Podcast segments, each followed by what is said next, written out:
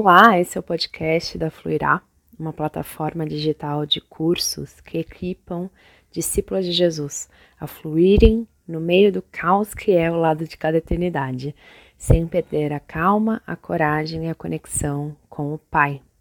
Seja muito bem-vinda e eu espero que você seja muito edificada. Estamos aqui numa roda de conversas exclusiva para nossa comunidade de Fluirmanas, a gente se chama, a nossa comunidade Fluirafer, ela é uma comunidade de discípulos de Jesus que estão tentando manter a calma e a confiança em meio ao caos cotidiano. Então a gente se ajuda, né? Nosso espaço é um espaço de vulnerabilidade, de confidencialidade, enquanto a gente está aprendendo a, perma a, permanecer em Cristo, né? Hum. Permanecer conectada, permanecer cultivando a nossa vida espiritual, mesmo em meio às muitas demandas. Então aqui a gente tem pessoas que ainda não são casadas, mas que estão na demanda da faculdade, na demanda das coisas da igreja. A gente tem pessoas casadas, que têm as questões do casamento, pessoas com filhos pequenos, pessoas com filhos mais velhos, pessoas com filhos formados, né, mãe? Espero que bem formados. Ai, que fofo, sua mãe tá aí. Minha mãe tá ali. Ai, que querida, eu acho tão legal que eu vejo assim. Super apoiando, que legal. É, e isso é uma característica muito especial da nossa comunidade, porque a gente tem pessoas de todas as idades. Eu acho que a mais nova, que eu me lembre, deve ter uns 14 anos, e gente, a mais velha tem 60. Então é super tá... rico, né? Super Exato. rico. A gente vai se equipando, se incentivando e se encorajando. Hoje as meninas que estão aqui são alunas ou ex-alunas então, a nossa comunidade ela está fechada no momento exclusivo para quem já passou pelo processo de mentoria ou de algum dos nossos cursos. E a gente quis presentear as nossas irmãs assim com essa conversa exclusiva com você, para a gente pincelar um pouco assim da sua história e de como você lida com essa questão da sua saúde espiritual, hoje sendo mãe, sendo empreendedora, trabalhadora, né? Mas também ao longo da vida, quando você estava no processo de espera, tanto no processo de espera para começar uma vida dois, depois no processo de espera para os seus filhotes chegarem, né? Então, seja muito bem-vinda, gente. Vamos dar as boas-vindas para a Fê, uhum. e Fê, seja bem-vinda aqui no nosso ambiente. Que legal, você, gente. Você gostaria de se apresentar um pouquinho para a gente, fora do que a gente já conhece? Então, primeiro, muito obrigada pelo convite. Nossa, para mim isso aqui, ó, eu trocaria o Instagram, todas as coisas, só para ter isso daqui. É muito mais gostoso do que a gente tá falando com a tela ali sozinho. Mas depois tem as mensagens, né? A gente abre ali para ver tal, é muito diferente. Eu sou muito disso aqui. Tô até com vontade de fazer um também. Vou conversar com a minha gata. então, obrigada pelo convite, assim, para mim. O Rafael falou, nossa, lembra de novo, quando a gente teve live e tal. Foi dizendo com o maior prazer. Gosto muito de poder ter a oportunidade de conversar com as pessoas fora do, ali do Instagram, né? Ver o rosto das pessoas, isso é uma coisa muito legal. Então, primeiro, obrigada pelo convite. Muito legal, gente, de vocês estarem dedicando o tempo de vocês a isso, a vocês. Às vezes a gente dedica nosso tempo da noite, assim, ou para fazer nada, ou para ter um tempo, né? Ficar, às vezes lá na rede social, assistindo série, só ocupando nossa mente com nada, e vocês estarem dedicando esse tempo para crescer juntos é uma coisa muito preciosa. É algo, inclusive, que eu sinto muita falta. Então, eu tô super feliz de estar aqui. Super feliz mesmo. Pra mim, eu que tenho que aprender com vocês e, enfim, tô aqui também para ouvir vocês e aprender com vocês. Mas, para quem não me conhece, não sei se todos aqui me conhecem, grandes chances que não, eu, meu nome é Fernanda, Fernanda Witvitsky. Eu sou escritora, trabalho, sou escritora hoje da Thomas Nelson Brasil, também trabalho com a Pilgrim. Hoje em dia eu tenho uma empresa, que na verdade a empresa sou eu, é, eu toco a minha empresa junto com o Leonardo Santiago, que é o, um dos sócios CEOs da Pilgrim, e eu sou formada em arquitetura e urbanismo, tenho 32 anos, mas não exerço a, a profissão de arquiteta, hoje em dia eu trabalho com coisas completamente diferentes, mas eu sempre tive uma veia muito forte empreendedora desde muito nova. Então, várias coisas aconteceram na minha vida, pensei que eu seria arquiteta, fomos para Espanha, fomos missionários tal, e de repente Deus me colocou no lugar onde eu estou, um eu passei por um tempo de espera de tentar engravidar por quase três anos. Decidi abrir esse meu testemunho na internet com o objetivo de falar com as 3 mil pessoas que me seguiam naquela época e oravam por mim. Acabou que o vídeo que eu, que eu publiquei, ele viralizou. E era uma coisa assim que eu jamais imaginei. E aconteceu, o Senhor quis assim, e assim que o vídeo viralizou, eu falei, bom, daqui dois dias esse povo tudo sai e vai embora daqui, que sabe esse negócio viraliza, assim, a pessoa, ah, viraliza e, tchau, né? E aconteceu o contrário, foi cada vez chegando mais gente, mais gente querendo saber do testemunho. E eu me tornei escritora porque eu sempre escrevi muito desde pequena. Eu decidi abrir os meus textos que eu escrevi durante o tempo de espera. Decidi abrir, pegar todos os meus textos, colocar num arquivo, literalmente isso, do Word, arrumar esses arquivos, esses textos, e falei, cara, vou publicar. Essas pessoas estão aqui, a gente não tinha, eu não tinha nenhum trabalho fixo na época, deu muito certo livros, as editoras me procuraram, eu acabei publicando um livro físico e depois foi, um, foi virando uma bola de neve, assim, de oportunidades, de portas se abrindo, os meus filhos chegaram ao mesmo tempo, depois veio outro filho, uma coisa muito doida, assim, eu, eu sempre, eu gosto muito da história de José da Bíblia, onde ele, né, não tinha nada, ficou ali dois anos e pouco na prisão, eu sempre gosto muito de é, olhar a história dele assim e, e olhar para minha história também sob essa perspectiva. E foi um tempo onde Deus tratou muitas coisas em mim e do nada deu Deus pum, tó filha aí, tó trabalho, tó as coisas e junto com isso uma enorme responsabilidade. E hoje é isso que eu faço, assim, o meu trabalho ele também é ministerial, porque tudo que eu faço de livros, podcasts, stories, textos, produtos, todos eles têm o viés cristão. Então, ah, vou falar um pouquinho mais com vocês sobre isso depois, conforme eu for falar sobre a questão da minha, da minha vida espiritual. Mas, mas é isso, hoje em dia eu trabalho com isso. Tenho produtos, tenho onde eu é, ferramentas que ajudam as pessoas a registrar o momento da vida delas, como o Baby Journal, nosso journal, tenho três livros publicados, onde eu falo sobre maternidade, sobre casamento, sobre vida com Deus. Não sei se fiz o um bom resumo, mas basicamente é isso. Sou mãe da Sara, do Samuel do Isaac, sou casada com o Rafa há sete anos, a gente tá junto há dez anos. E é isso. Resumindo, é isso. Só isso. Só essa potência toda. toda Ai, eu acho, Fê, você disse que dificilmente as pessoas não te conhecem, mas acho que todas nós aqui te conhecemos e somos muito admiradoras da sua, da sua potência, do seu trabalho, é, louvo muito a Deus pela sua vida, por como você tem se disposto a ser luz no ambiente das redes sociais.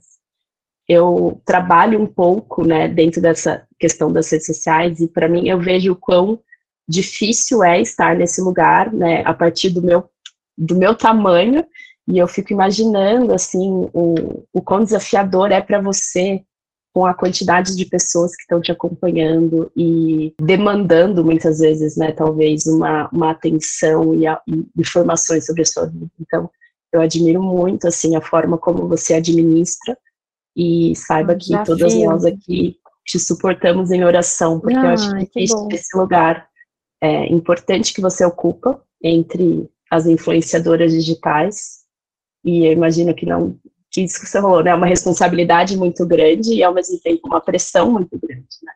Então, que é, continue. Eu acredito, assim, para mim, uma, uma dificuldade muito grande é que eu vejo que é um meio muito sujo.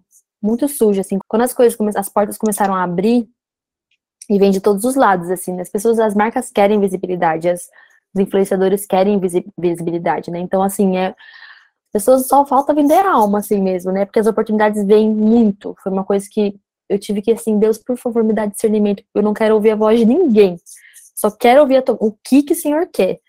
Né? Eu, eu, sabia que Deus não queria nos dar dinheiro. Não era isso. Uhum. Eu acho que o Senhor sustenta a nossa casa, né? Hoje a nossa casa é sustentada através desse trabalho.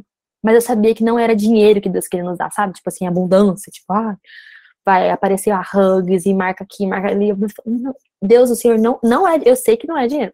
E o povo ficava, você é louca, dar, pagar a faculdade dos seus filhos quando eles crescerem. Eu falava, quem paga a faculdade dos meus filhos lá daqui 20 anos é Deus, não sou eu. Ele vai pagar através do meu trabalho, não tem que ficar acumulando agora, porque, né, por causa da oportunidade. Se a oportunidade acabar, a gente trabalha e vamos pagar depois as coisas dele. Eu sabia que Deus queria algo. Então, a gente, na, eu acho que o mais desafiador, assim, não é nem a, a relação com, com a quantidade, mesmo que é uma quantidade grande de pessoas, eu acho que deu para desses três anos que eu tô na internet, deu para construir uma, uma relação muito boa com as pessoas. Ou Deus me agraciou com pessoas muito legais mesmo ali, ou eu tenho muita cara de chata e quem, quem queria uma coisa que eu não tenho que oferecer foi embora. Não sei, eu não sei mesmo, assim, explicar. A gente teve encontro ao vivo com a galera, nossa, a galera de boaça, assim, sabe? Sem ninguém, eu não sinto que é uma galera assim, ai, mostra tudo, fala tudo, o que, que você acha sobre esse tema? E sobre isso, você não se posicionou não sei, assim, eu acho que você deve ter uma coisa bem parecida com a comunidade de vocês, de sentir, nossa, que lugar uhum. gostoso, uhum. assim, agradável. Uhum. Eu acho que o maior desafio é lidar com as oportunidades, sabe, que aparecem, assim, saber filtrar o que, que o senhor quer, até onde eu vou, e além de lidar com a vida privada, né, que hoje é tudo muito, todo mundo trabalha com a internet, é bem difícil você trabalhar com a internet sem você misturar sua vida pessoal. Uhum. Então, mas enfim, muito obrigada por orarem por mim, de verdade, assim, acredito que é, é isso que tem, nos sustentado, sabe?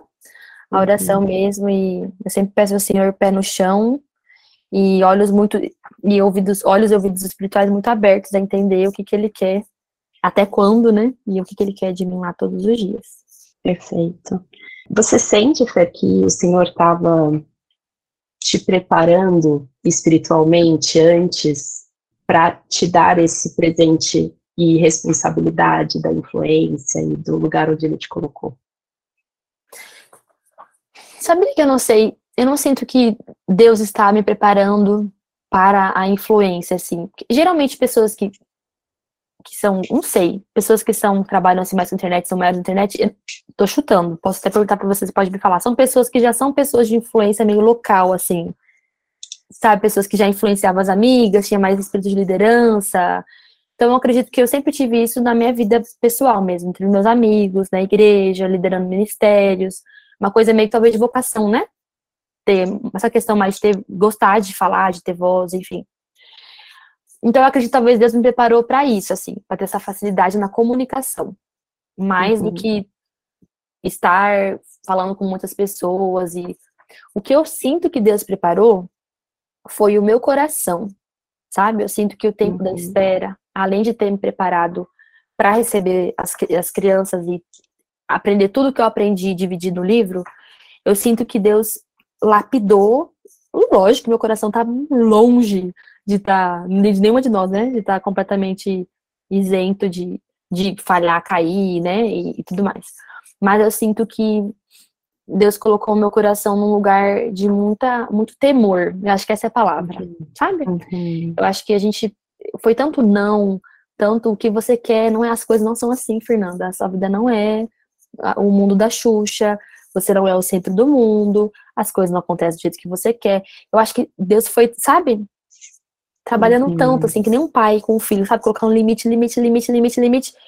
Que eu, hoje em dia, eu tô sentada comportada, sabe? Eu sei meu lugar, eu sei, eu tenho, eu sei aquilo que Deus pode fazer, e eu sei que tudo aquilo que Ele me deu, Ele pode tirar, então, acredito que Deus me deu a Sara, Samuel e Isaac num, num, momento onde, lógico que nenhuma mãe tá preparada perdeu o filho, não tô querendo dizer isso, mas existe uma consciência em mim, tanto de, daquilo que o Senhor me deu, que foram os filhos, quanto um trabalho hoje em, em dia grande, a consciência que não é meu, sabe?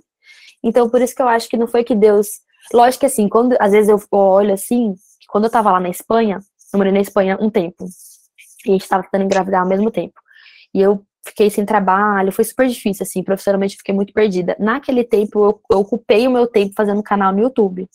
Então, por conta disso, eu comecei a mexer em edição de vídeo, em música, trilha sonora tal.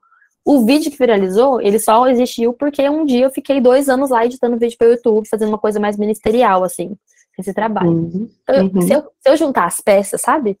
De eu sempre escrever em diários, editar vídeo aqui. Hoje em dia, tudo que eu trabalho, tudo o Senhor realmente foi preparando, desde a minha infância. Mas o que eu acho que. Porque isso eu poderia ter aprendido depois também, sabe? São ferramentas que eu poderia aprender depois. O que talvez seria ruim eu aprender depois seria ter meu coração no lugar. Sabe aquelas pessoas já tão grandes, elas vão quebrando a cara e aprendendo. Não que eu não quebre minha cara, eu ainda quebro minha cara internamente com muitas coisas. Mas eu uhum. sinto que são coisas assim, são pequenos tombinhos, sabe? Que o Senhor trabalha em mim. Uhum. Não é aquela coisa assim, ixi, Maria, tá subindo a cabeça tal, vai levar um, um, um tombão. Pode acontecer, né? Que eu falei, não estamos isentos disso. Mas eu uhum. acredito que Deus preparou dessa forma. sabe, assim, coração mesmo. Deus prepara o nosso coração para as coisas que ele para as coisas que ele tem pra gente, assim, a gente olhar para o nosso presente com esse olhar, sabe? O que, que o Senhor está preparando? O que, que o Senhor quer, né? Que, que uhum. o Senhor não vai me dar resposta para aquilo que eu, eu, estou fazendo isso em você, porque lá na frente não necessariamente você vai fazer assim. Mas eu acho que essa consciência, sabe?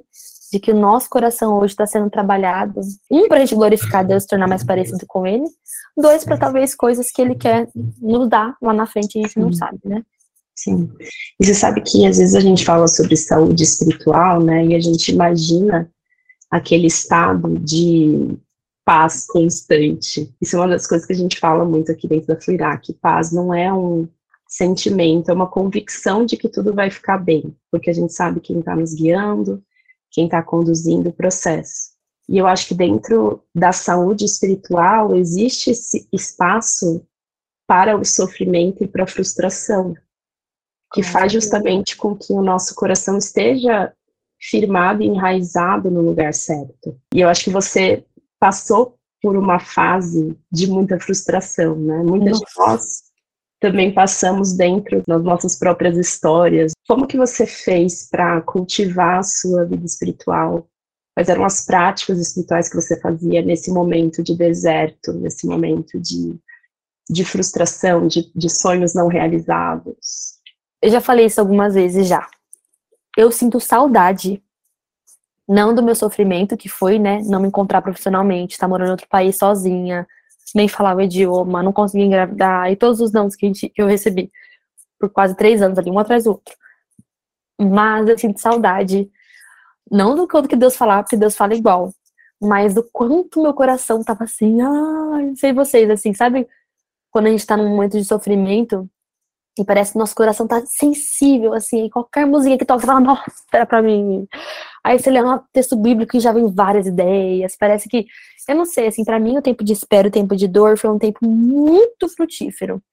Tem, as pessoas, eu vejo assim, que elas reagem de duas formas. Eu e o Rafael, a gente reagiu exatamente assim, quando a gente tava esperando pelos nossos filhos e não vinha. O Rafael, o coração dele se fechou, sabe, a frustração fez ele se fechar, assim, tipo, nossa ele não conseguia ficar feliz pelos outros, nem queria ouvir o que Deus tinha falar sobre isso. Ele só quer o que você vai me dar, entendeu? Se você não quer me dar também, então nem fala comigo. Esse foi o comportamento dele. E depois Deus trabalhou o coração dele também. O meu comportamento já foi assim: ah, estou aqui, Senhor, fala comigo. Não que a gente estivesse em posição melhor ou pior, mas foi a forma que a gente lidou, né? Foi, foi o meu processo. Então, eu acredito que o tempo de dor, de frustração, de espera que não acabou, inclusive, Inclusive, eu vou contar com exclusividade para vocês aqui. Eu estou reescrevendo enquanto isso, porque as pessoas sempre têm uma, uma, expectativa de que a história acabou. Quando os bebês nasceram, eu finalmente recebi tudo aquilo que eu queria. Eu sou a pessoa mais feliz do mundo, porque eu realmente queria contar para as pessoas que a minha espera, a nossa espera, enquanto Jesus não, não volta, nunca vai acabar. A gente é. tem novas. As crianças nasceram e com elas vieram mais 300 frustrações. E eu jurei que eles nascendo pronto, agora é o caminho da felicidade, da alegria, né? Voltei para a teologia da Xuxa de novo. Então, o que eu quero dizer é que eu vejo que, que o tempo de espera e muita dor ali, onde Deus trabalhou muito forte, sabe? Eu não sinto que hoje Deus tem trabalhado da mesma intensidade, até porque eu tinha um tempo diferente de disponibilidade para devocional, para vida espiritual, para ministério, para louvor, para igreja, para palavra, para era uma disponibilidade diferente. Então hoje eu sinto que o Senhor continua trabalhando em mim através das minhas frustrações diárias. Porque antes eu me frustrava a cada mês que a menstruação não vinha. Hoje eu tenho 30 frustrações por dia por 30 atitudes que eu não gostaria que meus filhos tivessem. Sabe? Então só mudou. A grande frustração agora se tornou pequenas frustrações. Então, nenhuma. Às vezes as pessoas. Eu gosto de falar isso assim: as pessoas. A gente olha para outras pessoas que estão vivendo coisas que a gente não vive, ou que estão, enfim, vivendo um momento com Deus que a gente não está vivendo, elas também estão passando por muitas coisas, né? Não que a gente tem que se consolar, ah, que bom, estamos sofrendo todo mundo junto. Não isso. Mas eu acho que a gente precisa sair desse lugar de querer que as coisas cheguem logo para a gente ter um, um coração contente, a nossa vida se estabilizar e aprender a se satisfazer em Deus em todas as etapas da nossa vida. Seja na espera por um uhum. namoro, por um casamento, por filhos, por um trabalho, por uma cura, todo mundo tá passando por um tipo de espera, sabe? Não é aquela coisa, ah, isso acontece comigo. Não é, né? Uhum. Então, Eu vejo assim, eu tenho frustrações com meus filhos que às vezes meu coração vem querer falar, nossa, isso acontece comigo, só eu tenho três bebês aqui, ninguém mais tem três bebês. E eu tenho amigas que têm um bebê, mas tem outros tipos de problema, outros tipos de limitações. É... Eu nem lembro qual era a pergunta. Quais eram as, as práticas espirituais? Como que você cultivava a sua vida espiritual nesse momento? Pode, a gente pode até, então, aumentar a pergunta, né? Como você cultiva hoje a sua vida espiritual frente às inúmeras frustrações da vida imperfeita do lado de cada eternidade. A forma como eu lidei na época, diante do tempo disponível que eu tinha, é eu me alimentava do tema. Então, eu estava passando por uma espera. Eu vou ler livros sobre espera, eu vou ouvir podcast, pregação, música, pesquisa, vou procurar na Bíblia pessoas que passavam por espera. Então, eu alimentava a minha fé buscando coisas, aquilo que que eu tava passando mesmo, sabe? Então, isso é uma coisa que me ajudava muito, porque como o nosso coração já fica sensível a esse assunto, eu acho uma ótima oportunidade da gente buscar em Deus, na palavra, enfim, né, nas, nas ferramentas que a gente tem, sobre os temas que a gente está passando na nossa vida. Então, eu acho que eu alimentava muito minha fé assim, minha playlist de música, as pregações que eu ouvia, as conversas que eu tinha, os discipulados que eu tinha, eu falava muito sobre aquilo que eu estava passando, sabe?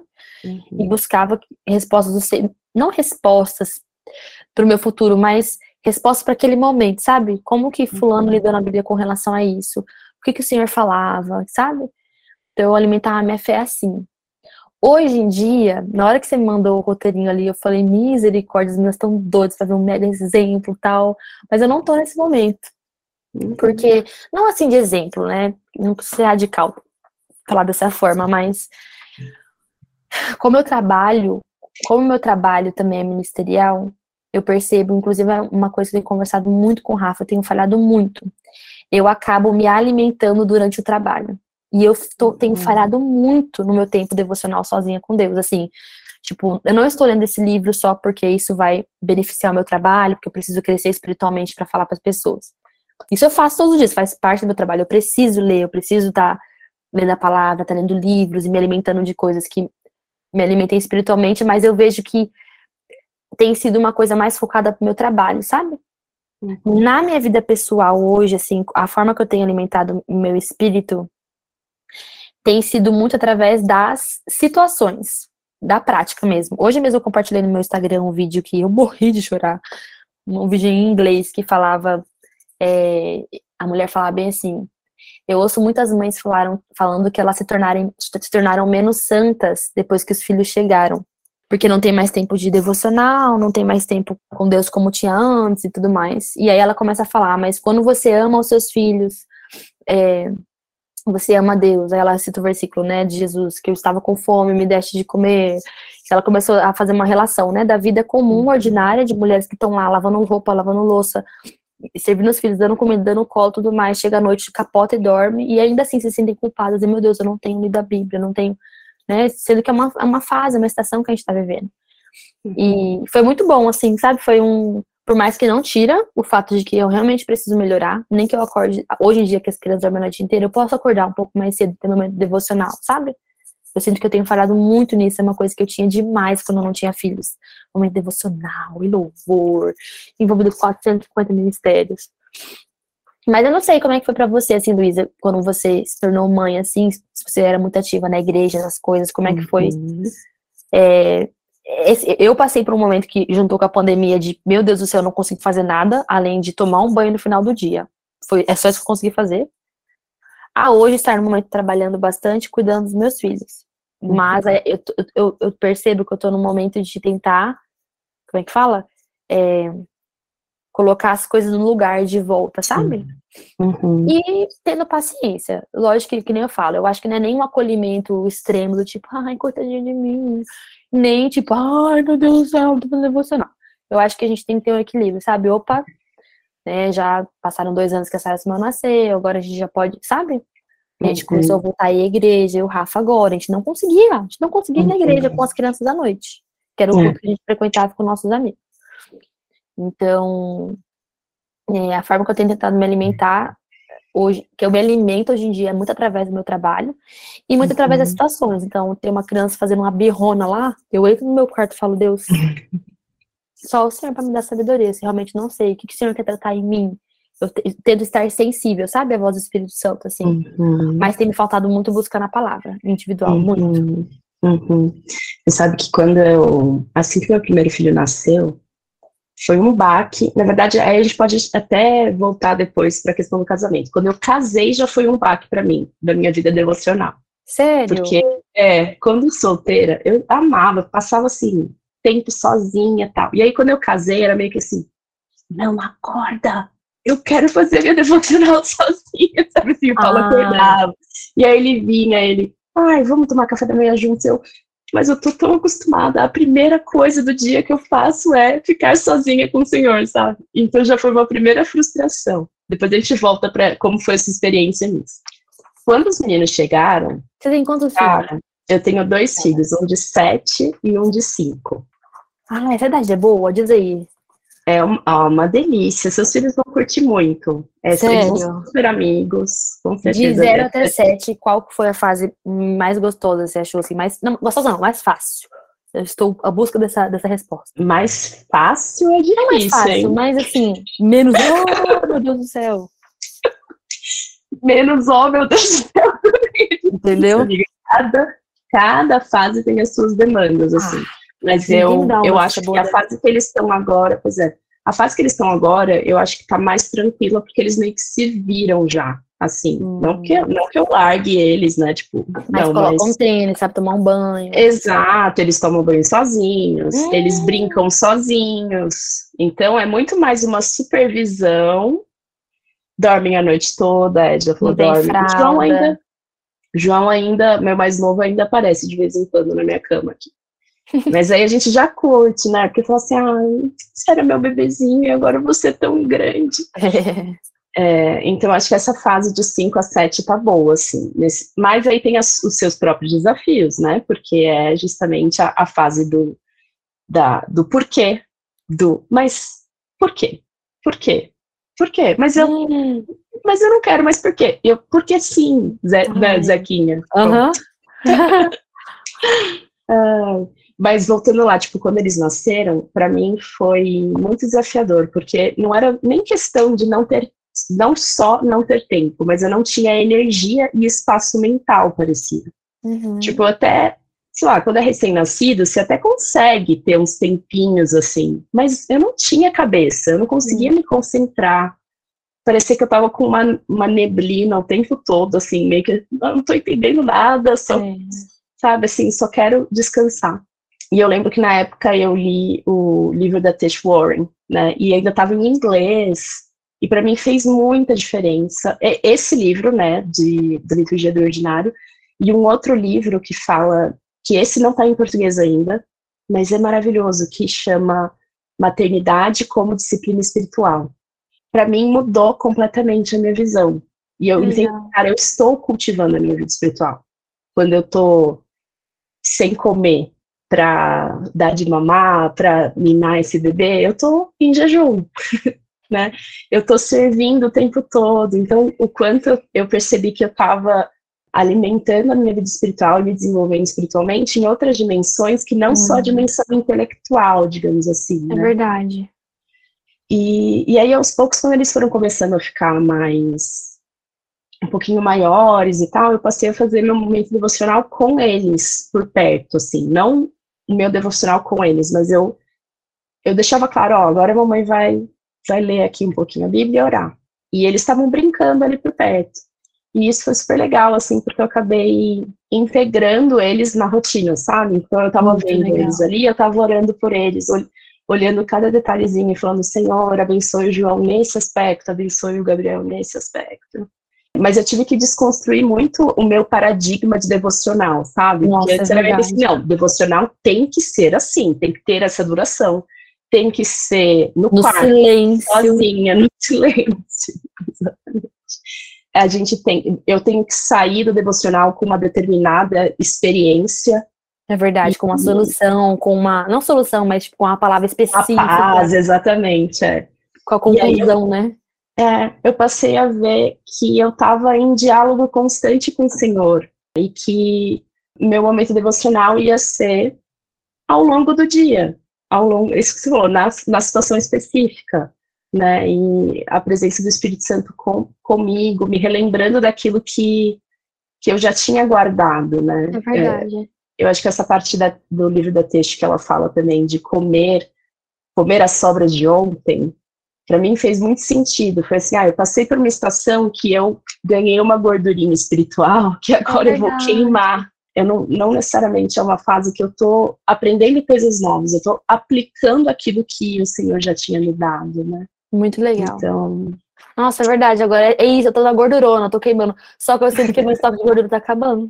Exato, é. é Mas aí, é legal, né? Que o Espírito Santo ele começa a nos incomodar. Eu sinto isso. Falei pro Rafa, né? Eu tô já. Hum, era isso. E você falou tudo que eu tava, tava sentindo. Essa gordurinha tá acabando mesmo. alimentou um tempo, aguentei aqui o tranco, mas já tá dando, né, pra voltar. Seja na uhum. igreja, no ministério, na devocional, uhum. a, a, a readaptar a rotina. Uhum. E é engraçado, é, assim, que esses dias eu tava vendo uma moça que eu sigo, a filha dela acho que tem uns três anos, e ela faz devocional sempre com a filha dela, e eu fico, se eu abrir uma Bíblia, eles vão rasgar no meio, a Bíblia. Deus me vai ficar muito chateado. E aí eu falei, calma, Fernanda, esse bebê tem dois anos, o Isaac, ele vai puxar seu cabelo, calma. Então, às vezes você não vai conseguir viver agora com eles, então vamos colocar um louvor aí, né? A gente a gente vê o negócio e fala, nossa, é isso que eu tenho que fazer, né? Deus tem coisas específicas para nossa casa, para a realidade do nosso lar, para cada uma de é. nós. É. é. eu acho que esse desafio de encontrar qual que é o formato ideal para essa estação, né? E não ideal, desculpa, possível, né? hum. né? Qual que é o formato possível, porque cada estação vai demandar os seus ajustes, né? E aí eu acho que como que a gente consegue é, se manter fiel ao compromisso de, de se relacionar com o Senhor, mas sem ficar tão presa aos formatos, né? Então, como que a gente pode adequar o formato e ficar com o princípio? Né? Sim. É, e muito assim também, pensando, né? Lógico que nossos filhos têm que ver, a gente tem uma vida devocional ativa e tudo mais. Mas existem coisas invisíveis que Deus faz em nós que refletem no nosso comportamento com eles. Então, uhum. por exemplo, a mãe do Rafael é uma mulher muito de Deus. Muito assim, minha sogra. Quando eu pergunto para ele assim, Neno, o que, que mais te impactou na vida da sua mãe? Ele não me fala apenas o fato de ter visto ela de joelho. Ela tem muitos costumes, assim, sabe? De joelhar no sofá, no meio da sala mesmo, assim, de manhã pra orar.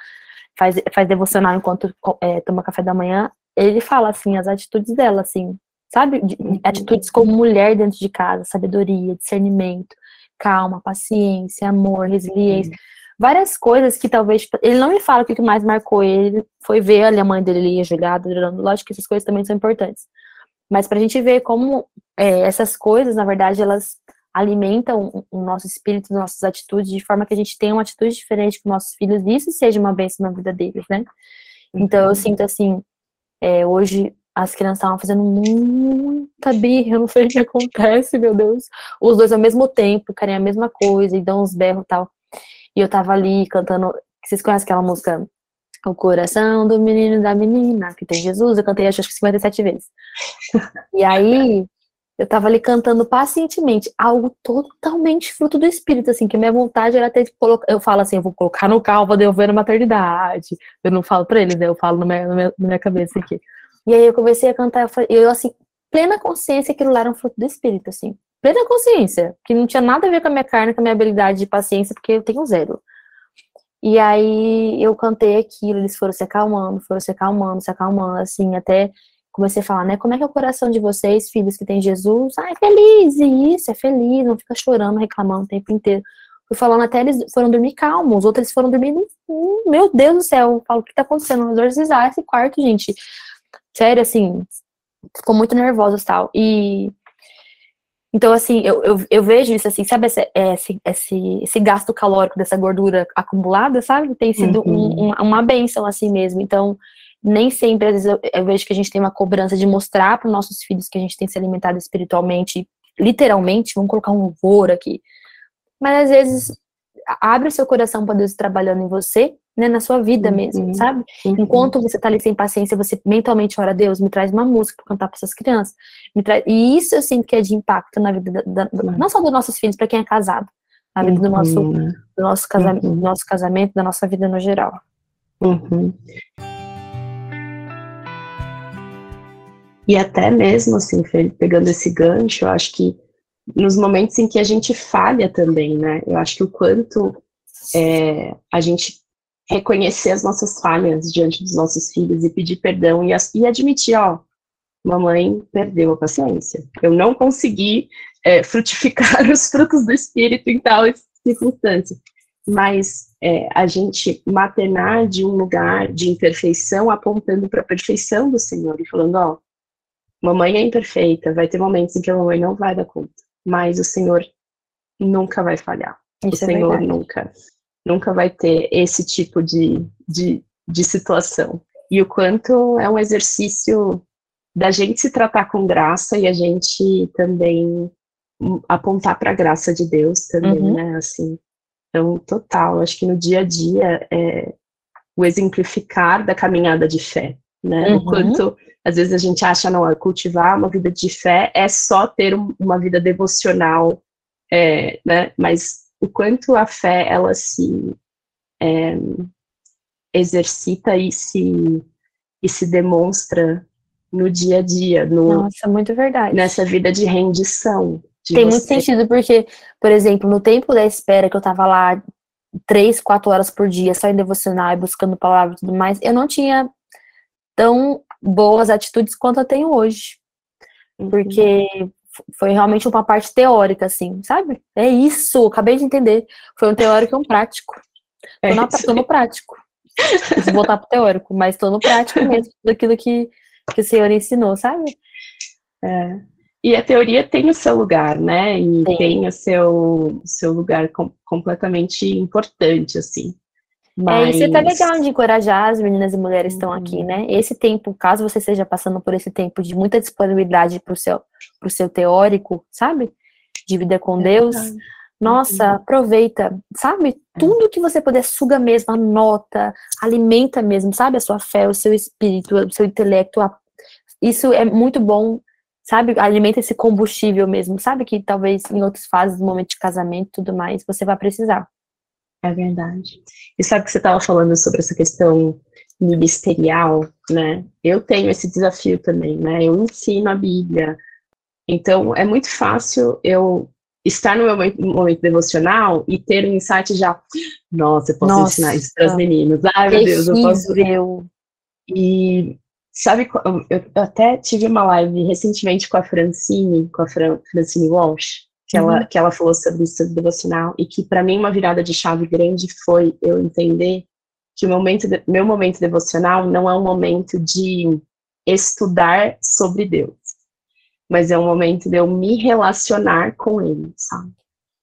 E não só, não só me relacionar, mas eu comer, eu, eu experimentar Deus, né? Eu me alimentar dele, eu me satisfazer dele. E aí, toda vez que a tentação vem de tipo, ah, Deus, tô te entendendo. Ah, saquei, sabe? O Senhor vem e fala assim: não, mas eu não quero que você me, me entenda só. Eu uhum. quero que você me experimente. Sim. Né? E, e o poder de, que vai fluir através de você ao longo do dia vai vir dessa experiência, não da mera compreensão intelectual. Né? Uhum. Né? Então, acho que quando a gente é, muda, né, esse mindset, entende, cara, eu tenho, eu vou tirar esse tempo não só para estudar, mas uhum. eu vou tirar um tempo para comer de Deus, né, uhum. para me alimentar, me satisfazer dele. O quanto a gente ganha esse gás, essa energia para o resto do dia, né?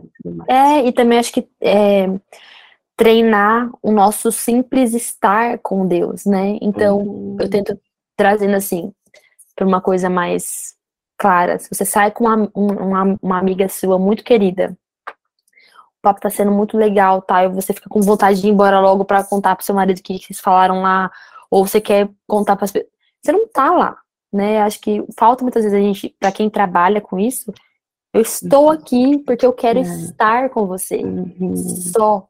Não quero benefício, não quero sair daqui aprendendo milhões de coisas novas. Não... Só quero estar na tua presença, porque isso me traz prazer, porque isso eu tenho prazer em estar na tua presença, sabe? Eu acho que isso é uma coisa que uhum. às vezes nos falta mesmo, né? É, o prazer é de estar com Deus. É verdade. a gente quer fazer muitas coisas por ele, né? E ele tem uma poesia é, que eu acho Ou, linda, tipo, juntar é. pontos, entender as coisas, é. sair com o enigma da, daquele texto bíblico. Deus, eu tenho, eu tô aqui para estar, sabe? Estar com o é. Senhor, assim. E é ouvir tua voz, ler tua palavra, meditar na tua palavra, cada palavrinha, sabe? E, ou te, sei lá, vou ficar aqui só exaltando o teu nome mesmo, sabe? Te dando palavras de, de gratidão, de louvor, adoração. Que a gente, né, nesse nosso, nessa, nossa, esse nosso espírito produtivo e otimizar o tempo e ser a melhor coisa, sair de uma coisa com cinco passos, cinco pontos para tira da gente a essência do estar com Deus. Eu vejo muito isso, assim, sabe? Você não sai no momento devocional do meu tempo com Deus, com as coisas resolvidas, com pontos concluídos, com um entendimento gigantesco sobre as coisas. Não... Quantas vezes a gente só. Nossa, a maternidade me ajudou muito nisso. A gente senta aqui na cama e fala, eu não aguento mais. O que eu quero falar? Eu só quero falar que eu não aguento mais. Deus, eu sou zero capacitada. Não sei porque o Senhor confia em mim. Você pode dar um colo agora? Posso chorar? Então eu vou, sabe? Quero estar com você. Quero estar com uhum. você, sabe? Resgatar isso na uhum. gente mesmo, essa intimidade. Perfeito, é isso mesmo. Tem um, um poema que eu, que eu li uma vez, estava dentro de um contexto de um livro, que eu estava lá tentando entender Deus, né?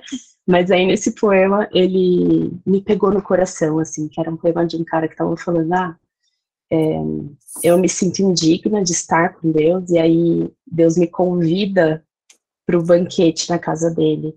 E aí, por eu me sentir indigna, eu, eu me aproximo dele com, essas, com essa postura de serva, né? Como que eu posso te servir? Como que eu posso te servir? O que, que eu posso fazer? O que o Senhor quer de mim, né? Como que a gente pode... E o Senhor só fala, eu só quero que você sente e desfrute do meu banquete. Difícil, é né, a gente enxergar Deus assim. Como assim alguém vai me oferecer sem, sem eu dar nada em troca? Não existe isso, né?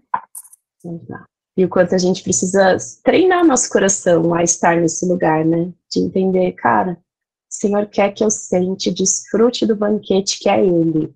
Não é, não é nem as coisas que Ele vai me dar, uhum. ou as coisas que eu estou pedindo, mas é Ele, o banquete, né? é, é o nosso desafio eterno. E aí, Fê, falando sobre casamento, porque era isso que a gente ia falar logo. coisa de mãe. Mãe não estava falando outra coisa, né? Ai, que coisa. Eu sempre vou falar de uma coisa, sempre vou pra maternidade. Inclusive, mandaram aqui o link do livro, já abri, tô chocada que o, o Kindle é 76 reais. Mas que interessadíssima. Eu vou comprar. Ô, gente, compra meu livro depois da live pra poder me ajudar a comprar isso aqui. Você tem que comprar um curso de ajuda. Os né? três, o Baby Journal, o nosso Journal. Tô brincando. Mas você pode fazer esse momento jabá depois, não, Não, eu tô olhando esse livrinho aqui. Nossa, adorei o tema. Por mim, eu li só sobre maternidade, dificuldade que eu tenho depois que virei mãe de ler coisas diferentes de maternidade. É a fase, é a fase, é o momento. Será? Né? É Vou parar um é. dia de ler sobre maternidade? Nossa, eu adoro ler sobre isso. Depois a gente vai. Vai, vai. A gente assim, volta minha mãe, minha mãe já falou que não vai parar. Minha mãe já falou que não vai parar. Falou, é. não, não vai parar. Eu falei, então tá bom. Minha mãe já tem filho de 32 anos e não para, então tá. Vamos esperar mais alguns anos aí. Ai. É, mas aí, Fê, pensando na vida dois e no relacionamento de casal, como que você cultiva a, a sua vida espiritual dentro, né? A gente conversou um pouco, então, da, da individual, né? Como que você e o Rafa cultivam a vida espiritual de vocês dois nesse conjugar da vida dois? A gente cultiva bastante através do compartilhar das coisas que Deus nos fala individualmente. Assim, eu acho que é a forma que o Rafael mais cultiva. Sinto que falta a gente talvez ter momentos mais juntos de busca, assim. A gente tinha muito mais isso quando a gente estava juntos no ministério, quando a gente liderava adolescentes, liderava pequenos grupos juntos, a gente tinha muito mais oportunidade. Hoje, com as nossa demanda com os bebês é gigantesca, então chega final da noite, a gente só quer estar junto, conversar, se abraçar, ter um tempo pra gente e tal, que antes a gente talvez tiraria para ler um livro juntos, ou ler a palavra juntos, do mais devocional. Hoje, a, maneira que a gente alimenta a nossa vida espiritual como casal é muito compartilhar aquilo que Deus tem falado com a gente, sabe? É uma coisa que a gente faz, não diariamente, mas eu diria que umas três vezes por semana aí rola um, nossa, Deus tem falado muito isso comigo, tem tido muita dificuldade nisso. É, eu acho que o Rafa, a gente também tá vivendo o tempo da gordurinha como casal, e é uma misericórdia de Deus mesmo sobre nossas vidas, assim. Porque às vezes eu falo, nossa, Nina, eu acho que algumas pessoas no nosso lugar teriam se matado já. um uhum. estresse gigantesco que é com as crianças, assim, sabe? Às vezes a gente passa. Um, a gente tá numa fase complicada com eles do, do, dos dois anos, é uma delícia. Mas eu tô falando de filho. Ai, Deus, me salva disso. Me Não, cura. pode falar. Mas é que hoje em dia nosso casamento é completamente, tipo assim, 80 e 90% do nosso dia do nosso casamento é lidar com a casa, com a logística, com as crianças, quem dorme, quem vai, quem acorda, quem dá comida. Mas é, eu vejo que a gente tem passado um tempo de. A gente buscou o tempo da espera também. Antes, antes da espera já, a gente viveu ministerialmente muito ativos em, com projetos, com coisas, e isso alimentava muito a nossa fé como casal. A gente está trabalhando juntos, não no mesmo ministério, mas a gente está ativos na igreja. É uma coisa que alimentava muito o nosso casamento espiritualmente. Não sei se acontece com outros casais aí também, isso, o fato de vocês estarem ativos na igreja. É, mas hoje a gente é, é, o compartilhar mesmo, sabe? Sentar na, na cama ali antes de dormir e compartilhar. Outra forma também que a gente se alimenta muito espiritualmente é orando um pelo outro, sabe? A gente tem muito costume de fazer isso. Não ora por mim, não ora por mim. A gente ora muito um pelo outro, mais até do que juntos, assim, tipo, uhum. vamos orar juntos por um motivo. A gente tem mais o costume de ora por mim, ora por mim, sabe? A gente é um, acho que é um hábito bom que a gente tem também. E é uma ótima forma também da gente se conectar como casal, sabe? Quando a gente pede outro orar pela gente, a gente se coloca numa posição de preciso de ajuda, sabe? Uhum. Então, aí a gente pergunta o pedido de oração do outro, pelo que, que eu posso orar por você, é a gente se abrir também, sabe, um para o outro. E, mas eu acho que é isso mesmo, assim, eu acho que essas são as formas que a gente encontrou. Eu não tive isso que você falou. É, muita gente fala isso, né? Depois que casa tem dificuldade de se encontrar. Isso não aconteceu muito com a gente, assim. Não sei porquê, a gente teve dificuldades em outras áreas. Mas sinto que a gente precisa voltar a, a ter mas, porque hoje em dia o Rafael a gente dorme separado ainda. Desde que as crianças nascerem, a gente dorme separado, porque a gente sempre coloca um para dormir bem, para aguentar o outro dia. A gente se reveza. Um, um dia dorme bem, tá forte ali para ter o sono para aguentar.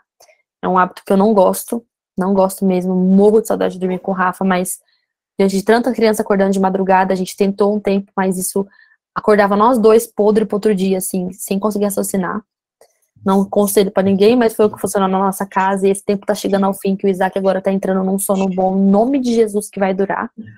E a gente vai voltar a dormir junto. Mas a gente orava muito antes de dormir. Então a gente deitava na cama, compartilhava as coisas que ele estava falando com a gente, lia um livro, orava e dormia. Hoje em dia, tipo assim, te amo, meu amor, tchau, vai lá logo, que daqui a pouco o Isaac acorda. A gente tá nesse momento, assim, do casamento. Mas, estamos desfrutando da gordurinha, que é. também tá acabando. E acredito que a gente vai voltar com esses bons hábitos de novo. E vocês fazem isso, assim, esse compartilhar com, entre vocês, né, do que o Senhor está fazendo na vida de vocês de forma intencional ou é algo que acaba naturalmente acontecendo? Não é natural. Nunca foi, não, não é intencional, não. É bem natural. Não sei, assim, não sei se porque a gente vem de um contexto, não, eu não sei porquê, mas é uma coisa sempre natural as nossas conversas, a nossa vida é isso, né? Tipo assim, eu não, consigo falar do meu dia. Lógico que, né, também, ah, meu Deus, eu estou sempre falando de Jesus, não é disso. Mas, tipo, é. Frequentemente Deus tem falado com a gente, nos ensinado muitas coisas. Então é meio impossível não falar sobre, porque Deus tá. A gente sente que Deus tá. Lógico que parte mais de mim. Isso. Uhum. E aí eu dou umas cutucadas lá, e aí, meu amor, o que Deus tem te ensinado? O que, que você sente? É porque sabe? a gente quer esse segredo de como fazer os homens falarem ah, sobre isso. É, eu tô falando. E o que o Senhor está falando sobre. Eu tô é muito doida aqui falando pra vocês como se a chegasse a falar, falasse. Fala nada, eu que falo, você falar. E eu chego, compartilho e falo, Neno, que eu sou super entrevistadora. Total. Meu sonho de ter um programa de entrevistas. Eu amo entrevistar as pessoas. Então, eu falo, Neno, Deus falou comigo isso. E você? O que, que você sente de estar falando com você? Ah, né, não sei e tal. Então, meu amor, eu percebo assim que você anda com um pouco de falta de paciência, tá com dificuldade de lidar com isso. Como tem sido isso pra você? Aí eu vou, eu sempre falo que eu pego minha, minha pazinha, aí eu começo. Tirando até chegar lá no fundo. É bem. Eu falei desse negócio de compartilhar, mas eu acabei de. Ainda bem que você me lembrou, é raro mesmo o Rafael chegar assim, amor, Deus tá falando comigo? Não. Não acontece de, de, vez em quando, mas é mais eu mesmo que puxo esse momento, falo um pouco de mim e compartilho também um pouco dele. Uhum. Nesses sete anos tiveram algum momento, teve alguns momentos ou algum momento em que vocês se distanciaram assim emocionalmente, espiritualmente? Como é que foi isso para você? Eu acho que emocionalmente não. Mas a gente só tem sete anos de casado, né? Não vou falar que alguém vai falar, nossa, como assim? Eu nunca teve esse momento. Nunca tivemos ainda. Pode ser que aconteça um dia em nome de Jesus, não, mas a gente não teve. Eu acho que Deus nos deu outros desafios para mim e pro Rafa, assim, dentro do casamento, sabe? Comunicação, vida sexual, incompatibilidades, outras coisas. Eu sinto que nessa parte emocional e espiritual, nós somos agraciados com uma coisa um pouco mais estável, assim. Mas eu acho que o tempo da espera eu, foi o tempo mais que a gente teve mais, não distante, porque eu também não ficava enchendo o saco do Rafa, tipo, eu via que o coração dele tava amargurado, mas eu não ficava enchendo o saco dele, porque eu sabia que só iria eu me colocar. Eu vejo muitas mulheres se colocam nessa posição de, mas eu busco Deus o tempo inteiro, mas eu sou, né, sempre. E eu vejo que só afasta. Todo mundo, na verdade, toda vez que a gente tem esse comportamento assim, se sentir superior às pessoas, eu sinto que só afasta, nunca, nunca uhum. aproxima. E então, durante a espera, uma coisa que eu fazia era respeitar. Tipo, eu sabia que ele não adiantava ficar cobrando, mas por que você não tá lendo a Bíblia? Mas é, às vezes até eu tinha vontade de chacoalhar ele, assim, sabe? Falar, menino, Deus tá falando, Deus poderia estar tá te falando tanta coisa, você só sai debaixo desse lar. Mas eu sabia que seria só afastar o Rafa, sabe? Deus tinha um tempo para ele. Eu não sou a uhum. mãe espiritual do Rafa, não sou a discipuladora, a pastora dele. Uhum. Sou a Fernanda, sou a esposa do Rafa. Deus tem algo para mim, Deus tem algo para Deus tem algo para nós como casal também. Mas eu acho que nesse tempo não é que a gente teve um distanciamento espiritual, é que o Rafa não tava vivendo aquela fase espiritualmente, entendeu? Então, só que como eu entendia que não é que ele estava longe de Deus, assim, não foi uma coisa que o Rafa se desviou, nada disso. Se desviou antes de me conhecer, graças a Deus. Pegou todas as meninas que ele tinha pra pegar, fez todas as bobeiras dele, nem conhecia ele, ainda bem. Já conheci o Rafael já convertido. Vocês acreditam que o Rafael tem a cara de pau de falar pra mãe dele que ele tava endemoniado, por isso que ele fez aquelas bobeiras? Nossa. Ele tá ouvindo, ele fica doido quando eu conto essa história. Mas... É fácil colocar desculpa no demônio, né? Colocar ah, culpa no demônio aí depois. Mas eu sinto assim que foi uma fase espiritual, assim, que a gente vivia momentos diferentes. Mas eu não sinto que a gente estava distante, porque eu, compartilh... eu continuava compartilhando. Coitado, não para de falar, ah, ele tinha que ficar ouvindo mesmo. Falava, Deus, ou Deus não, Neno, Deus tá me falando isso. Nossa, Neno, olha isso nossa, nessa palavra aqui, ele ficava, é, nossa, que bom. Então, a gente, acho que, não sei se vocês fazem muito isso, acho que o compartilhar, sabe? Muitas vezes eu vejo assim, é, eu já ouvi algumas pessoas falarem que o marido, que são esposos de pastor, que o marido fala coisas no púlpito que ela nem sabia. Tipo assim, nossa, como assim? Você tá vivendo isso, Deus te falou isso. Como que você não tá compartilhando dentro da sua casa, né? Então, o dia que o Rafael me ver na internet falando no livro coisas que ele nem sabe, ele pode estranhar, porque a gente tem que compartilhar no nosso lar, com nossos uhum. filhos, com o nosso marido, aquilo que Deus tem falado pra gente. Eu acho que isso tá uma forma legal da gente estar conectados, por mais que o outro não esteja vivendo a mesma fase que a gente, ele tá ouvindo, tá sendo, né, uhum. testemunhos ali daquilo que o Senhor tá fazendo. Eu acho que isso é uma boa forma de se conectar espiritualmente. Massa. Eu tinha falado da intencionalidade, porque assim, eu acho que às vezes, é, quando as nossas demandas, né, principalmente os filhos chegam, tá cada, e o trabalho, aí, às vezes é cada um puxado para um lado, e a gente, se não for intencional, a gente acaba nem tendo esses espaços de compartilhar. É, a gente acaba, às vezes, ocupando o tempo a dois, né, com assistir alguma coisa juntos. É verdade. Sabe, assim, e aí, tipo, acaba que não não tem esse espaço propício para troca, né, e para conversa. Aqui em casa a gente faz uma coisa, meu, minha mãe é minha patrocinadora nesse aspecto. A ah. gente, uma vez por semestre, a gente combina um, uma saída a dois, assim. Então, é o nosso momento de recuperação matrimonial, sabe? Que assim, a gente dorme, a gente descansa, faz outras coisas, né? Assim, curte. Meu pai fala que ele não me dá mais, mais, como é que chama? Vale night, né, Paulo? Cada hora aparece com um filho diferente. Mas não foi o seu caso. Ah, né? o, Isaac, o Isaac foi o, o resultado foi do Vale Night. Do meu, meu pai falou, eu fico com, com, com os gêmeos para vocês descansarem. Ai, gente. Mas eu acho que isso é uma coisa assim, né? Às vezes não precisa ser uma saída, né? A gente tenta fazer tipo uma semana. Agora que os meninos estão com 5 e 7, é um pouco mais tranquilo. Não sei, né, mãe? Eu acho que é mais tranquilo. Mas a primeira vez. Quando assim, ela deve amar. Pois é. Não, é a primeira vez que a gente ah. fez. Eu acho que o, o Gabi tava com, com três e o João tava com um. Ele tava com oh, um e pouco. E aí foi um final de semana, assim. Foi, eu deixei, eu deixei é, leite, eu ainda amamentava, deixei leite, meu peito ficou estourando o final de semana inteiro. Porém, foi muito importante, assim. Então, acho que talvez essa seja uma dica legal para né, quem estiver nessa fase de você ser intencional em separar, nem que seja uma noite, às vezes, para você, ó, a gente vai agora cuidar do casamento.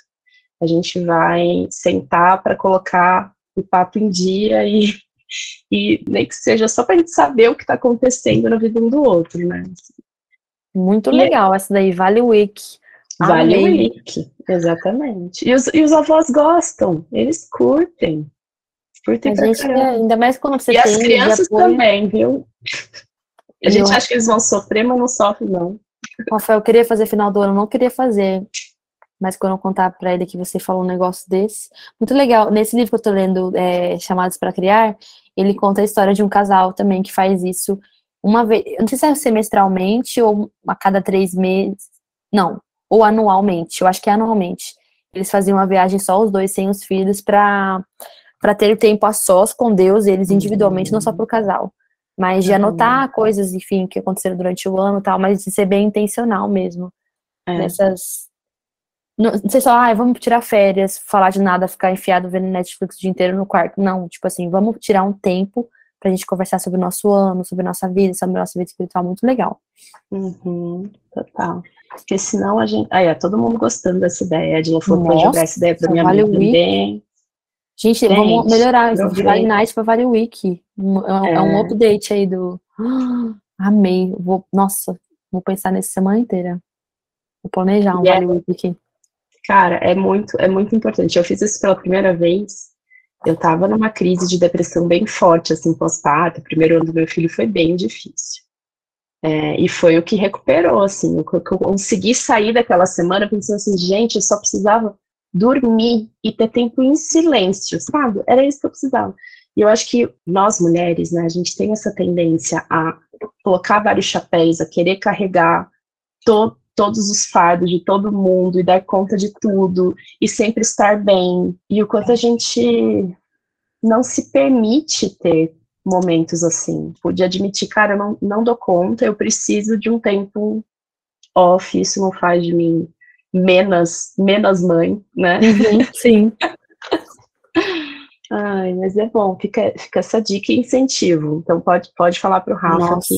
Não, o Rafael também queria ir lá para a Islândia ver a aurora boreal. Foi sete dias, quatro para chegar, três para voltar. Não ficamos com 30 segundos lá vendo a aurora é, boreal. É, aí eu acho que é, é, Começa indo um pouquinho, um pouquinho mais é. perto ver o, a, a, neblina na serra aqui. Não, é que ele já quer já acampar lá no meio dos negócios e matar o leão para comer à noite.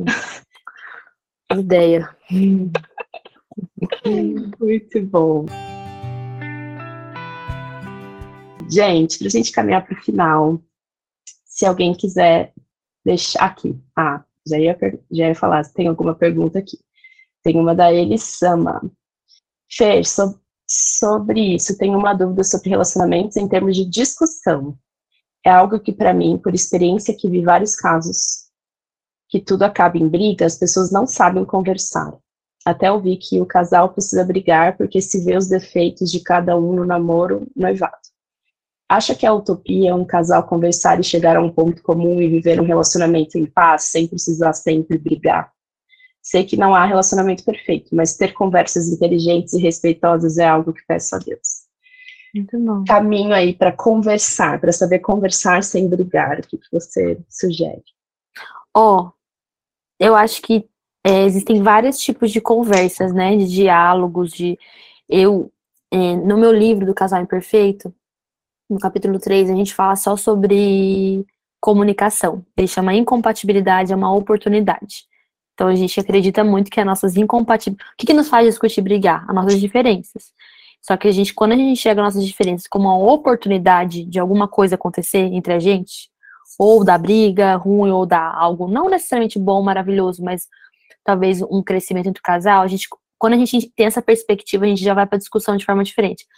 É muito complexo tentar responder isso rápido, mas, para tentar ser mais específico, você falou assim, eu acho que é utopia um casal chegar, conversar, chegar a um ponto comum. Eu acho que é utopia a gente achar que todas as discussões vão ser maravilhosas e saudáveis. É impossível. Né? Então, Rafael, aí, vamos supor que a gente teve três discussões essa semana.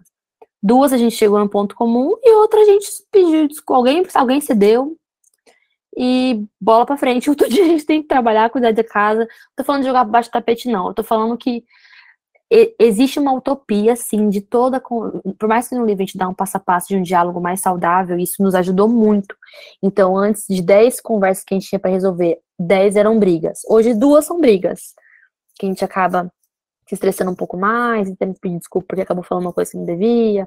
Né? Eu acho que a ideia do, do casamento é você aperfeiçoar a ponto de você melhorar algumas coisas. Mas a perfeição nunca vai ter. É, a gente, é você falou, né? Eu, eu quero é, ter conversas inteligentes e respeitosas é o que eu peço a Deus. Então você peça a Deus e pratique isso, sabe? É, sabendo que você não vai acertar sempre. Eu mesmo ensino no livro, um passo, no livro um passo a passo que a gente tenta aplicar. A gente não aplica todas as vezes. Ninguém. É igual quando a gente ensina a Bíblia, ensina Deus as coisas que. Você acha que a gente aplica 100% do tempo inteiro tudo aquilo que a gente fala? Então, eu acho que é possível, super possível, super possível. Mas para isso é preciso muita coisa, muita humildade, muita paciência, muita persistência. É, muito, muitas coisas, mas é muito possível sim. Não, esse conversa, saber conversar, tinha que ensinar na escola. Como. Nossa, muito verdade. Como discordar sem brigar. Inteligência comunicacional. Comunicacional, exatamente. Nos falta Aline, muito, né? A Ninoca perguntou, Fê, depois das crianças vocês acabam brigando mais? Tenho a sensação que depois que as crianças chegaram, as diferenças gritaram aqui. A gente não, não é que a gente briga mais. Eu acho que a gente tem mais oportunidades de briga, entendeu? Então, antes. Na verdade, aconteceu duas coisas. Uma, eu cansei, eu tô sempre cansada, tá bom.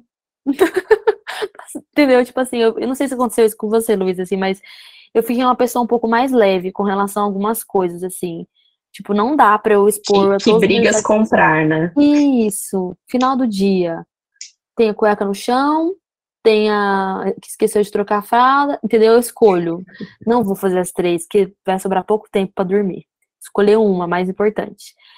O que, que eu acho? Eu acho que uma, uma coisa muito legal antes da gente ter filhos é a gente já colocar em prática hábitos bons de conversa, de diálogo, para que quando as crianças cheguem, a gente consegue dialogar melhor com o vucu-vucu desafio que são as crianças. Então, essa sensação que você tem, eu super entendo. Eu acredito que se a gente não tivesse treinado algumas coisas, não te dizendo que ainda não tem tempo, tá? É, vou ter que recomendar meu livro aqui, de verdade. Compra o Casal Imperfeito. Ou se você tiver assinatura na Piguim, ouve o livro. A gente dá várias dicas lá de como lidar com, com as discussões. Mas uma coisa assim que eu tento. É, a gente, como mulher, eu vejo que a gente tem muita facilidade. Não sei se os maridos de vocês aí são mais misericordiosos. O Rafa é muito mais misericordioso comigo do que eu com ele. Sabe? A gente tem uma facilidade de ver o erro assim incrível. Tipo, tem 30 acertos, mas teve dois erros. Hum. Então, uma coisa que eu luto com, é uma dificuldade minha não ser uma pessoa reclamona, sabe? E que faz o meu lar um, um campo de batalha, assim. É, lógico que a gente tem que resolver conflitos, mas é uma tentação para mim como mãe não apontar o tempo inteiro os erros do Rafa, ou como marido, como pai, ou como é, dono de casa. Uma coisa que eu tento ver, até voltando para aquela pergunta da discussão, a gente fala sobre isso no livro, é a gente parar, isso nos, me ajudou muito, na parte prática.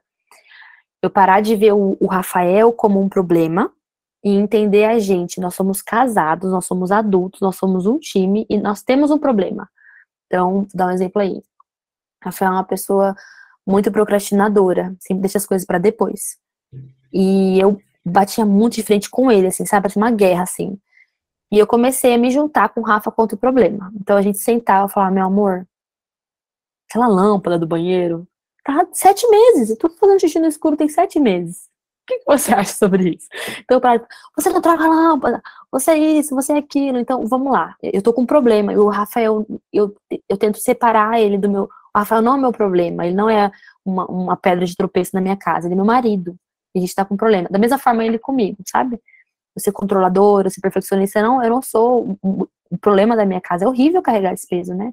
Acho que isso já ajuda a gente a discutir melhor. A gente entra pra conversa menos atacando e mais solucionadora de problemas, sabe? Cara, isso é muito, muito interessante isso que você falou, Fer. Eu aprendi muito isso é, estudando mais sobre comunicação não violenta. Hum. Essa questão da gente não. É, às vezes a gente quer comunicar algo para o outro com uma intenção boa, mas julgando e atacando, né? E, e, a comunicação não violenta ela sugere que a gente comunique a nossa necessidade e o que aquela ação da pessoa faz você se sentir. Então, ao invés de falar assim, meu, você nunca faz anos que essa, essa lâmpada tá ali, né? E você atacando e tal. Você falar, cara, quando eu não vejo você cuidando das coisas da casa, eu me sinto um pouco dessa maneira, tal. Então, é uma forma de da gente da pessoa estar aberta para não receber um julgamento. A gente não quer, né? A gente Ninguém não quer, quer ser atacado. Então, como que às vezes a gente pode fazer esse exercício de perceber, cara, por que, que isso me irrita tanto? Qual é a minha necessidade que não está sendo atendida? Será que é porque ah, eu, eu, eu, sinto que não que não está prestando atenção em mim, ou é, eu acho que é um desrespeito, e, e conseguir comunicar isso sem atacar, né? Eu acho que isso é uma chave muito boa, Fê, muito legal mesmo, você tenha colocado. Dentro do livro, no capítulo sobre comunicação, a gente dá um passo a passo do diálogo, e o primeiro passo é esse, é você é, expressar o que você está sentindo sem você atacar. Então, você fala de você.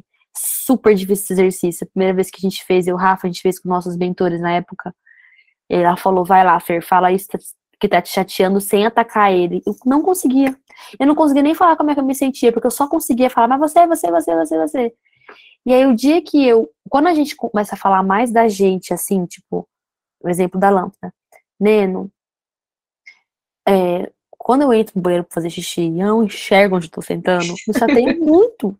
Porque eu quero simplesmente fazer um xixi tranquila engraçado, assim, porque a gente a, a, parece que até o peso daquele grande é. problema, ele diminui e fala, nossa, realmente, não é que o Rafa é um monstro que não troca lâmpada de casa.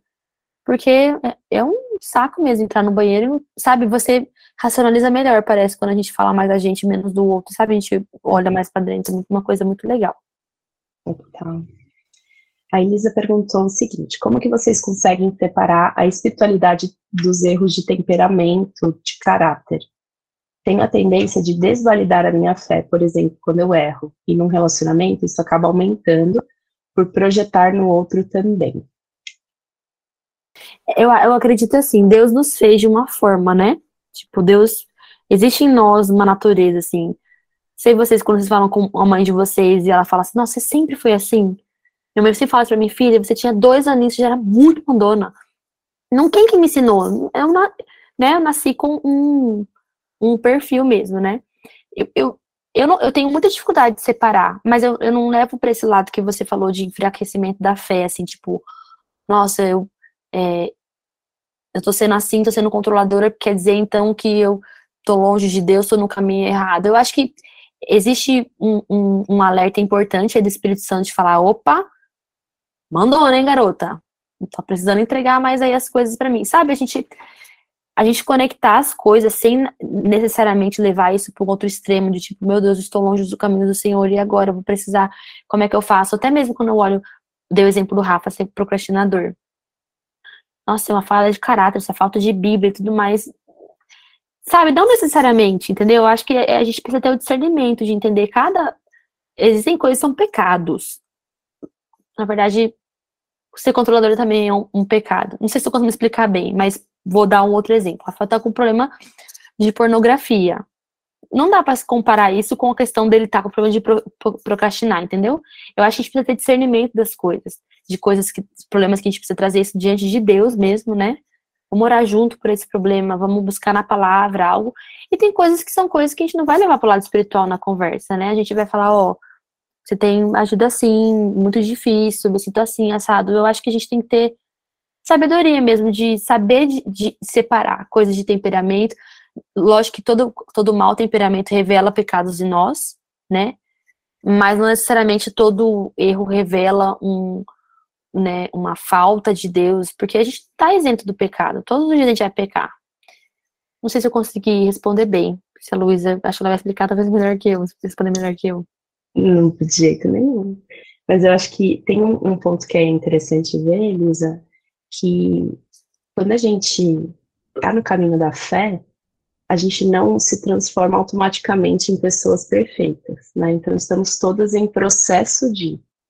E às vezes a gente, eu acho que muito do nosso alimento espiritual fica nesse, nessa primeira etapa de é, entrar dentro do reino e e se tornar filha amada e e aí a gente não tem tanto treinamento de como lidar com nossas tendências pecaminosas, é, que é o processo da santificação em si. E aí a gente confunde mesmo, a gente acha que, ah, eu, eu continuo pecando porque eu não confio tanto em Deus, eu não tenho fé. Mas na verdade é, eu continuo pecando porque eu sou ser humano, que por mais que esteja redimido, é, redimida, né, eu ainda convivo com a minha influência pecaminosa e eu preciso me engajar em algumas ações específicas para eu sobrepor essas tendências. E aí eu acho que entra dois pilares interessantes, que é a mentoria espiritual, então você ter pessoas com quem você vai é, você e seu marido, né, expressar e falar, olha só, meu problema é falta de paciência. E eu preciso lidar com a falta de paciência. E ter alguém que vai te direcionar nesse caminho, te aconselhar, né, e tal. E o segundo pilar, que é a própria disciplina espiritual. As, as disciplinas espirituais, elas ajudam a gente a treinar indiretamente aquilo que a gente quer transformar diretamente. Então, um exemplo. Ah, eu quero ser uma pessoa mais paciente e menos irritada. Eu posso simplesmente ficar todo dia de manhã orando, Senhor, me transforma numa pessoa mais paciente, menos irritada. Tipo assim, num passe de mágica. Que eu seja transformada, Espírito Santo, pau, parênteses. Ou a gente pode, tipo, orar e ao mesmo tempo se engajar em disciplinas espirituais que vão treinar o nosso músculo da paciência e da, e da, da calma frente a, a situações de raiva. E qual que é uma disciplina espiritual legal para isso? O jejum, por exemplo. Quando você jejua, cara, você vai sentir raiva pra caramba. E você vai treinar esse músculo, sabe? Do tipo, como sentir raiva, mas não expressar essa raiva, não viver a partir dessa raiva, né? Então, eu acho que é, entender esse processo, falar, meu, é um processo, eu estou no processo de santificação e o outro também. E esse processo de santificação não é um passo de mágica envolve conversa, envolve processos, envolve treinamento. Então, eu deixaria essas duas dicas, assim, né? Procure alguém para te mentorear espiritualmente, que te aconselhe, que, vai, que você vai poder confessar seus pecados. E ter alguém para. É, e não, e, e, começar né, a colocar no dia a dia disciplinas espirituais que vão te ajudar a desenvolver essas falhas do temperamento, né, no passo a passo. Mas é frustrante, porque demora a vida toda né? Quando a gente supera, a gente fala, nossa, estou uma pessoa super paciente agora. E aí você olha e fala, hum, e invejosa, né? Eu sou uma pessoa paciente agora e invejosa, né? E aí você vai, nossa, como agora eu sou paciente, contente, aí tem outra coisa. Então, sempre vai aparecer. Gente, minha mãe colocou uma situação aqui, de acordo com Gottman. Mãe, você é muito minha mãe, né? Te amo. É, de acordo com Gottman, é Sônia Gerest. De acordo com Gottman, os quatro cavaleiros do Apocalipse da comunicação no casamento seriam a crítica, hum, o desprezo, a defensividade e a falta de comunicação. À medida que os comportamentos vão se tornando mais arraigados, o casal se concentra cada vez mais em sentimentos crescentes de negatividade e tensão no seu casamento. Depois eles podem ficar surdos aos esforços de reconciliação. Isso ocorre quando um cavaleiro do Apocalipse vai crescendo e vai abrindo espaço para o outro. Então fiquemos atentos, gente, com as críticas, o desprezo, a defensividade a falta de comunicação. E eu acho que essa questão da defensividade é muito forte mesmo, né? Do tipo, o quanto, às vezes, por justamente vir em forma de crítica, e, e com, com esse viés de desprezo que a crítica sempre pressupõe, ah, eu sou superior, eu sou muito melhor você do que você nisso. Aí a gente se defende, a gente se esconde do outro e fecha a possibilidade, né, do diálogo, a possibilidade da troca. Então é o nosso desafio. Tirando que é insuportável ver com alguém assim, né? Sempre que eu tô agindo assim, eu falo, nossa, tô abrindo aí uma, uma brechinha no Rafael de vontade dele estar com outra pessoa. Uhum. tô zoando, né? Óbvio que no, tipo assim, ah, eu tô cooperando pra isso, mas de verdade, às vezes eu penso assim, meu Deus, eu preciso ser uma melhor companhia, né? Tá, tá muito difícil ver com uma pessoa reclamona que te ataca, que vê defeito em tudo, negativo, é muito complicado. Uhum. Não só como esposa, né? Como mãe, sabe? É. Filhos que crescem numa casa de uma mãe que só reclama, é. tudo tá ruim, que só vê defeito, muito ruim, assim, muito ruim mesmo. Uhum, verdade. Ó, oh, Valesca per pediu, perguntou. É, pediu barra perguntou. Fê, quando que Casal Imperfeito vai estar disponível na Amazon para o Kindle? Queria tanto ler. Então, a gente tem que ver com a Thomas. Eles que são responsáveis por. Porque dessa vez, do, das quatro estações e do Enquanto Isso, tem um e-book ele, e ele é meu, né, na Hotmart do Casal Imperfeito a gente vai disponibilizar na, na Amazon, mas eu não sei quando. Mas acredito que é esse ano ainda. E também na PUR não tem. Não tem e-book em lugar nenhum. Eu já ia mandar no seu e-mail, que eu fui fazendo isso. Enquanto pessoas na rua falam, dá seu e-mail que eu mando no seu e-mail. mas aí eu fico levando bronca. Ai, muito bom. Ó, a Renata colocou uma citação aqui. Eu gosto muito da pergunta que o avô da Kate César, Kate César do, do podcast Projeto do Coração, é, que ele fazia. A luz da eternidade, qual a importância disso? Muito boa essa pergunta. Vou tatuar aqui no, no braço já. é verdade. Olha, a Andressa já te mandou um e-mail para você passar para ela. Eu fiz, sabe aconteceu? Uma vez eu fiz é. eu via mandando todo mundo enquanto isso. Encontrava alguém na rua, me contratasse, tá, tá o livro, tá o livro. E aí caiu um negócio pirata lá, deu um rolo, mó ruim, não posso fazer isso. É. Vamos esperar, gente, chegar no quinto. Vai sair, vai sair. Fê, tem vários outros elogios, incentivos aqui no chat. Depois você lê com calma. E eu queria terminar com uma oração, gente, especificamente pela vida da Fernanda. É, eu creio que o Espírito, ele flui através de nós mesmo à distância, mesmo virtualmente. Então, eu queria pedir para quem se sentir confortável, que você estenda suas mãos e imponha suas mãos sobre a fé, para a gente abençoar ela nesse momento. Pai querido, muito obrigada, Senhor, pela vida da Fernanda, obrigada, Pai, pela posição que o Senhor colocou ela de influência, de resplandecer, Senhor, do teu evangelho. Nós te rogamos, Pai, que o Senhor continue fortalecendo ela, protegendo, Senhor, a Fernanda, a sua família, de todas as investidas do maligno, Pai, da impostora que pode aparecer e por vezes, tentar sabotar, Senhor, a, a mentalidade dela, os propósitos dela. Senhor, que ela se sinta completamente aceita, amada, vista por Ti, Pai, empoderada a continuar resplandecendo a Tua luz por onde ela for. Eu te peço, Senhor, pelo sucesso, Pai, dos seus empreendimentos, te peço que o Senhor dê a ela graça e sabedoria para governar bem, Senhor, a, tudo aquilo que o Senhor tem derramado sobre a vida dela.